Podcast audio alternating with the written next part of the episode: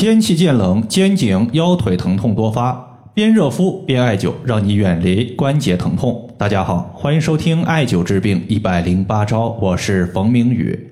有一位患者呢，他说自从夏季的高温季节过去之后，他的膝关节以及肩关节就开始出现了不舒服的情况，每天晚上睡觉的时候总感觉这个部位有嗖嗖嗖的进凉风，第二天醒来之后关节疼痛就会出现。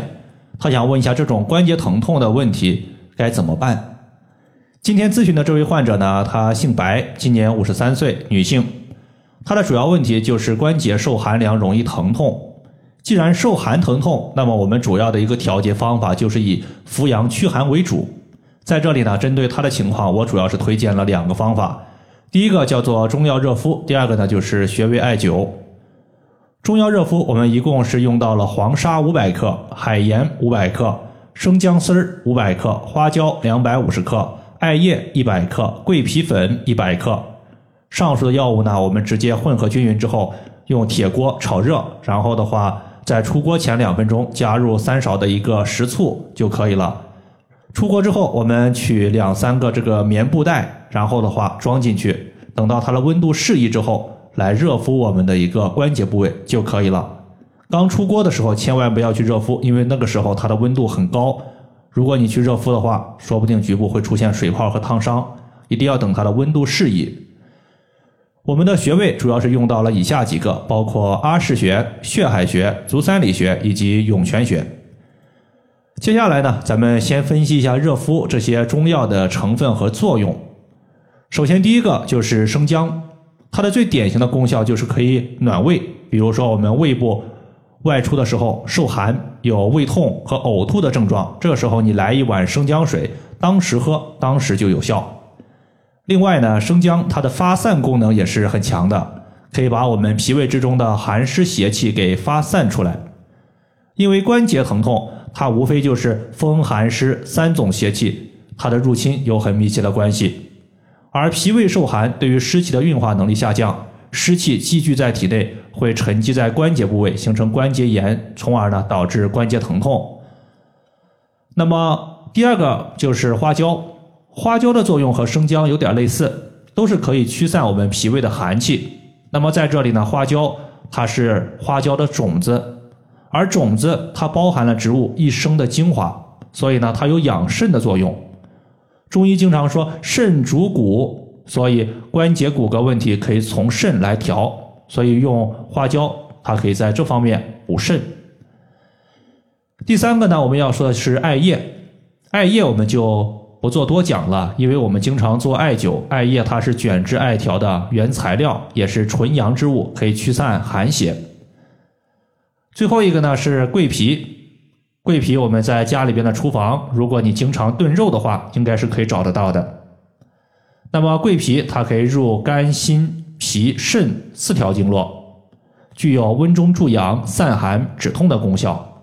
尤其是桂皮，它可以强心阳和肾阳，心阳强健，那可以促进心血供应全身，关节得到了气血的滋养，既可以得到营养物质，又可以得到气血的能量，不容易怕冷。而肾阳强健，它可以驱散我们体内的整个的寒邪，让人体整个冬天都不再怕冷。所以上述的中药相互搭配，它对于驱散局部的关节寒气，提高身体对于局部患处的供血是有非常好的作用的。再加上它的主要材料海盐，海盐它对于身体的疼痛，尤其是关节疼痛，有很强的一个镇痛作用。这位姓王的女士呢，到目前为止用热敷加上艾灸的方法已经用了有一个月的时间了。在九月末的时候，她就给我留言，说自己的膝关节和肩关节经过艾灸和热敷，现在晚上睡觉已经没有嗖嗖嗖进风的情况了，并且第二天睡醒之后疼痛感也已经消失了。在九月末的时候呢，这位王女士她说自己要去旅游，但是自己做的热敷包比较大，并且呢。去旅游的地方，它也不容易加热，他就问我有没有便携的一个热敷方法。那么在这里呢，我给他推荐的就是我的店铺里面的一个电加热海盐中药包，直接插上电就可以热敷我们的患处，起到一个镇痛的效果。整体效果呢，它肯定是要比我们上述的自己动手制作的中药包效果要弱一些。当然了，如果你出去旅游不方便携带，那么总比你什么都不做要来得好。接下来呢，咱们说一下经络穴位。经络穴位第一个穴位是阿是穴，阿是穴大家记住了，它是局部痛点，它不是一个固定的穴位。比如说你肩膀关节不舒服，那么你点按我们的肩膀部位，点按到某个地方的时候，你发现自己啊的一声叫出来，非常的疼，那么这个疼痛的点就是阿是穴。如果是膝关节，那么你就点按膝关节。第二个穴位呢，叫做血海穴。血海穴大家要注意，它既是一个预防关节疼痛的穴位，它也是一个调治关节疼痛的穴位，因为它有两大功效，叫做养血和活血。身体的疼痛呢，我们在中医上面有总结，叫做不通则痛和不容则痛。不通就是经络不通导致了淤堵，从而出现了疼痛；不容则痛呢，它是局部的气血对于我们的经络滋养不足，从而出现了疼痛。那么养血它其实就是补血的意思，可以使人体的一个气血充盈，气血充足了，可以滋养骨骼和关节，可以避免出现不容则痛的问题。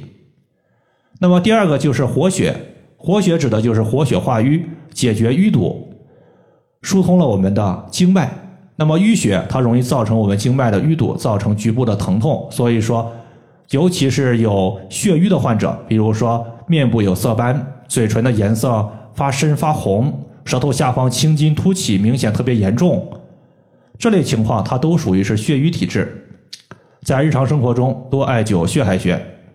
那么血海穴呢，是当我们屈膝的时候，大腿内侧有一个膝盖骨，找到膝盖骨的内侧端往上两寸就是我们的血海穴。第二个穴位咱们要说的是足三里穴，它是我们胃经的合穴，中医有合治内腑的说法。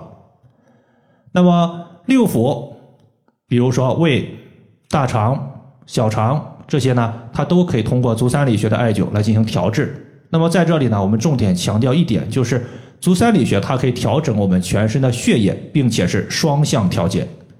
比如说你血液少的，艾灸足三里穴，血液可以增多；血液过多的，那么我们艾灸足三里穴可以下降。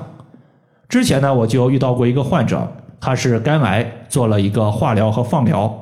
做完之后，发现自己的一个白细胞和血小板数量大幅度下降。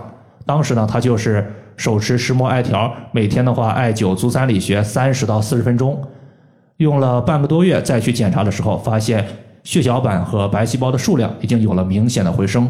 所以说，足三里穴它可以调气血、养骨骼，对于膝关节的疼痛有很好的效果。